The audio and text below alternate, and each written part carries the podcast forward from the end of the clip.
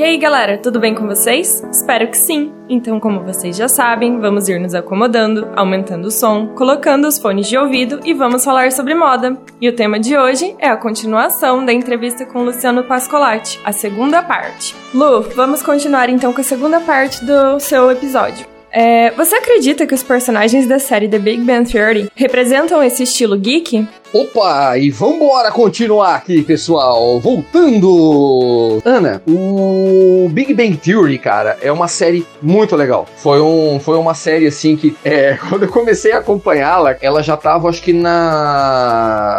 Da segunda indo pra terceira. Tipo, ela nem passava no Brasil ainda. E um amigo meu chegou e mostrou pra mim, falou assim: Lúcia, é muito boa e tem a ver com esses bagulho que a gente curte. Eu falei, mas qual que é, né, cara? Ah, é o Big Bang Theory e tal. Aí eu lembro que logo que ele falou que ele baixava pela internet e tal a série, um cara que é super amigão meu até hoje, cara, a gente até grava uns negócios junto aí. Ele chegou, ele me falou disso daí e tal, e aí pô, comecei a ir atrás, meu. Achei muito bom, achei, cara, muito legal aquilo, principalmente o começo da série. Depois, assim, ela começou meio que se perder, assim, e. Pô, e foi até o final ali, que eu acho que são 12 temporadas. Eu tenho ela inteira em casa aqui, né, meu? O sim, representa, mostra muito. Tipo assim, tem muita gente que acha assim, fala assim, nossa, o negócio é muito extremo esculacha o cara tal. Não, meu. No meio da cultura, no meio dos grupos, você encontra, cara, galera bitolada, assim, que nem o Sheldon. Você encontra perfis, assim, que você vê na série. Não só no elenco principal, mas no, nos coadjuvantes, assim, naquela galerinha que aparece de vez em quando. Então, o, o criador da série, que me falha o nome agora aqui, que é o mesmo criador do Two and a Half, man que é, um, é um puta de um cara de, de sitcom americano, me perdoa agora que sumiu o nome do cara aqui da cabeça, é, a pesquisa que ele fez foi muito boa, né, no, no, no, decorrer ali desses 12 anos, 11 anos da série, porque ele soube identificar, assim, sem esculacho, é, dezenas de perfis de, de, de pessoas, assim, que realmente existe dentro desse mundo, dentro da cultura geek. Então, tipo assim, você pode ver atitudes assim, é, que você fala, não, mano, o cara não faz isso. Cara, faz. Faz porque, meu, eu tô aí, meu, brincando nisso daí há uns 35 anos, cara, e eu já vi de tudo.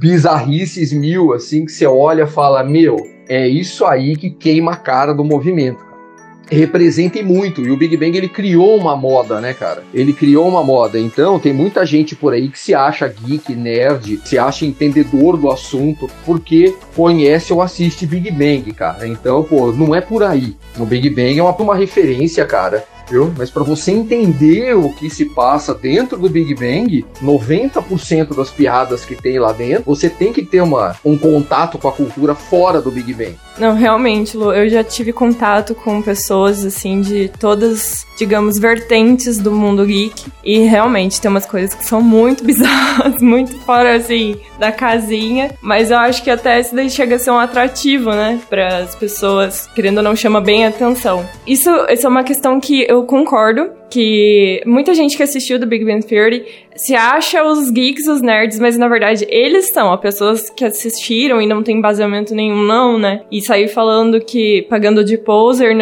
nesse lifestyle é bem complicado. Mas é realmente já é um caminho, já é um embasamento para pessoa conhecer o mundo, né? Ver o que, que tem dentro dele, como que funcionam as coisas. E essa questão de, do comportamento do Sheldon e tal, eu também conheço pessoas que agem dessa forma, que são dessa forma. É, é, muito de personalidade, né? Acho que todo grupo, toda cultura, toda subcultura tem é, essas características dentro das pessoas. Bem, e agora então a gente vai para a última pergunta, Lu. É, eu queria saber, assim, na questão de vestuário, que nem você comentou, que seu pai ele não conseguia achar camiseta para você de banda e tal na sua época. É, você acha que isso acontece ainda hoje? Você acha que ainda tem uma dificuldade de achar essas camisetas de forma mais acessível para criança ou é, vestuário, assim, no geral? Olha, Ana, hoje em dia, essa parte de, de se a pessoa chegar para você e falar assim, não, procurei uma camiseta tal de tal série e não achei. Mano, é mentira, velho, na boa, viu? Até supermercado. Ontem, eu tava no, no Carrefour, ontem à noite, os caras estavam fazendo uma. Tipo, estavam lá fazendo uma liquidação de samba canção da Marvel, velho.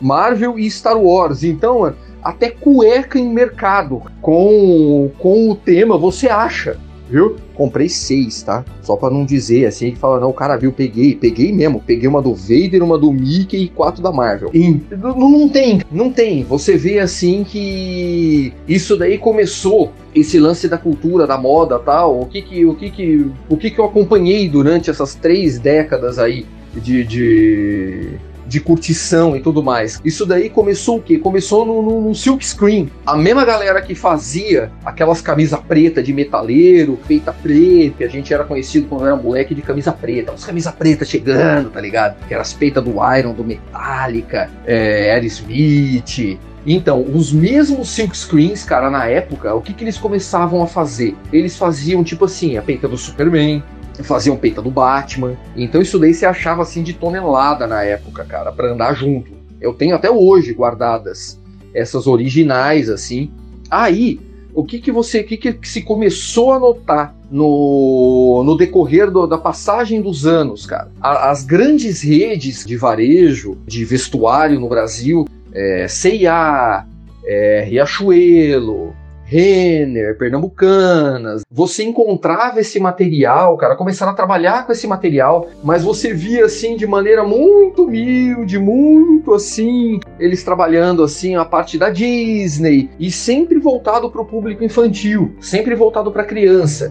Então, parecia que até para criança eles tinham medo de apostar nesse tipo de material. Então você encontrava muita coisa da Disney, é, Mini e tudo mais, e uma coisa ou outra tal ali é, do, do, uma camisetinha do Superman e uma camisetinha do Batman. É, vocês veem que nesse contexto, tipo assim, o símbolo do Superman, o S do Superman e o morcego do Batman sempre foram referência para algo mais, assim, para tirar aquela coisa da loja de fantasia, da seção assim de, ah, minha loja tem coisa do Batman e do Superman e tal, ali coisa de super-herói, mas é no setor de fantasia, certo? Não é no setor de dia a dia, né? Que a galera utilizava isso daí para ir em festinha e tudo mais ali, né, meu? E aí com o passar dos anos, você viu que começou a sair desses do, do, do, do, da linha do Superman e do Batman, cara, e começou assim discretamente a coisa andar para um lado é, mais assim. Aí as meninas começaram a ter material da Mulher Maravilha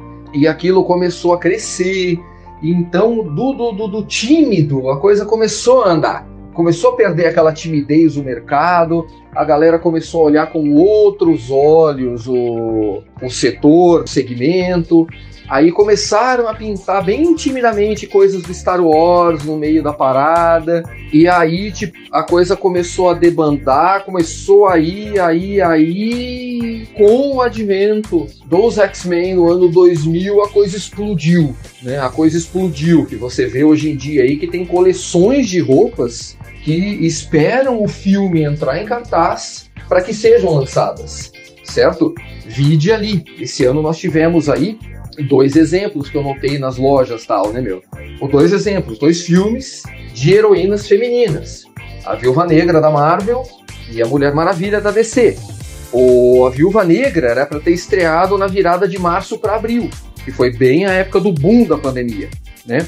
O que que aconteceu? Na época, a Piticas e a Riachuelo elas soltaram no meio do mês ali, foi dias antes de estourar a pandemia, elas começaram a soltar material promocional e camisetas da Viúva Negra. Coisa que, tipo assim, saiu e 15 dias depois a galera, tipo, a hora que estourou, deu o boom da pandemia, a galera recolheu. Pra quê? Pra não queimar o lançamento. Eu, na época, consegui pegar duas da, da, da, Viúva Negra na Riachuelo. E já o da Mulher Maravilha, Riachuelo também. Soltou muito material da Mulher Maravilha na época, que a Mulher Maravilha, tipo assim, o lançamento dela vinha em maio, se eu não me engano, que era para ter sido tal ali. Então estava muito próximo, então já começou a ser trabalhado o esquema. Coisa que foi suspenso, Mulher Maravilha está com o lançamento previsto agora é, para outubro, mas eu acredito que seja jogado mais para frente ainda. Só que o mercado viu o seguinte, tipo, já perdemos demais durante o ano em não lançar esse material, certo? Então, o que que aconteceu? Todas as marcas que estavam com o material da Mulher Maravilha em estoque, prontos para ser lançados, mandaram tudo pro mercado agora no mês de setembro. Então você encontra na CIA no material de lançamento do filme da Mulher Maravilha. A própria Piticas abriu o baú e lançou tudo. A Havaianas, com dois modelos ali de chinelo da Mulher Maravilha, também já soltaram agora de agosto para setembro. E então é isso aí. O grande varejo se rendeu ao movimento, porque, meu, depois de décadas e décadas, eles viram que isso dá dinheiro, viu? E dá muita grana. Então é uma vertente, Ana, que a galera jamais vai deixar para trás. Por mais desgastado que fique, por mais maçante que fique, todo dia nasce criança, todo dia cresce criança, que vira adolescente, que começa a ir na banca, pegar um gibizinho do irmão, do pai, e já quer tomar gosto, e vai tomando gosto pela coisa, e aí já quer uma roupa, já quer sair, já quer isso, aquilo, aquele outro. Então, cara, é um efeito, é uma bola de neve que não para nunca, cara. Foi dado o start e hoje em dia ninguém mais segura.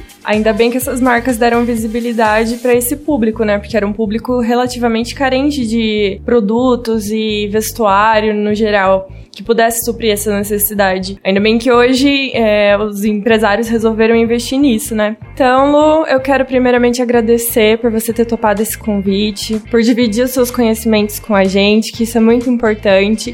Muita gente vai ter visibilidade sobre o assunto, sobre o lifestyle, sobre a cultura. E se você quiser dizer alguma coisa, fique à vontade. Valeu, Ana. Eu que agradeço aí do convite de vocês, cara. Fui muito honrado aí em, em participar aí dessas edições aí do programa. E o recado que eu tenho que dar que, meu, não tenha vergonha do que você sinta, não tenha vergonha do que você goste, não tenha vergonha do que você é. Cai de cabeça e mostra pro mundo. Roupa tem, quadrinho tem, vestuário tem, fantasia tem, vira cosplay, mano. Sai pra rua, curte mesmo, mas não seja escroto, mano. Mantenha a tua linha, segue a tua vida e curte. Curte o máximo que você puder. E estamos aí, Ana. Contatos do tio aí, cara, para quem quiser entrar em contato comigo, e-mail liupascolate@gmail.com e vídeos ali praticamente diários, cara, com alguma noticiazinha aqui ali em qualquer lugar ali sobre esse assunto, esse mundo que a gente curte demais. Cola lá no Instagram